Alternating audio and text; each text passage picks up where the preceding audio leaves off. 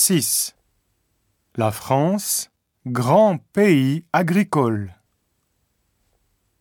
La France est le premier pays agricole de l'UE, représentant environ 20% de la production européenne. C'est le troisième pays au monde pour l'exportation de produits agricoles. La surface agricole occupe 54% du territoire français et son taux d'autosuffisance alimentaire atteint 122%. Au Japon, ce même taux n'est que de 41%. On y parle du déclin de l'agriculture. Pourquoi l'agriculture japonaise n'est-elle pas compétitive?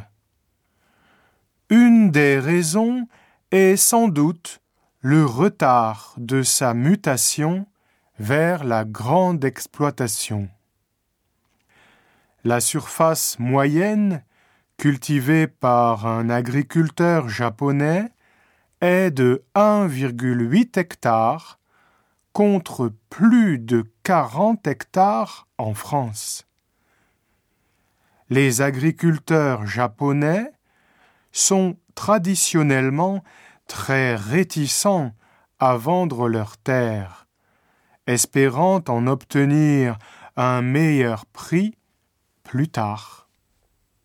Et puis, grâce à l'automatisation et au développement des produits phytosanitaires, le temps consacré au travail sur les champs s'est considérablement réduit, poussant les agriculteurs japonais à exercer une double activité. Plus de 60% d'entre eux tirent la majorité de leurs revenus d'activités non agricoles. Par contre, en France, 80% des agriculteurs n'ont pas d'autre métier. Les agriculteurs japonais dépendant de revenus non agricoles peuvent difficilement envisager l'agriculture en grandes exploitations.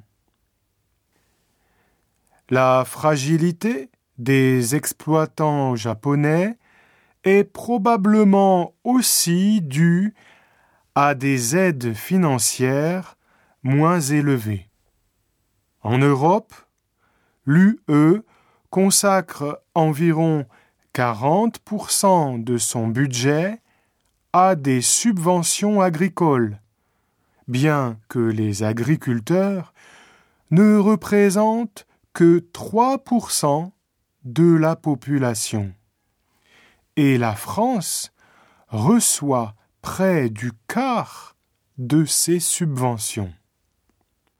En France, les subventions publiques représentent plus de 80% du revenu agricole contre 16% seulement au Japon, où l'on considère généralement que la faiblesse des subventions favorise une meilleure compétitivité.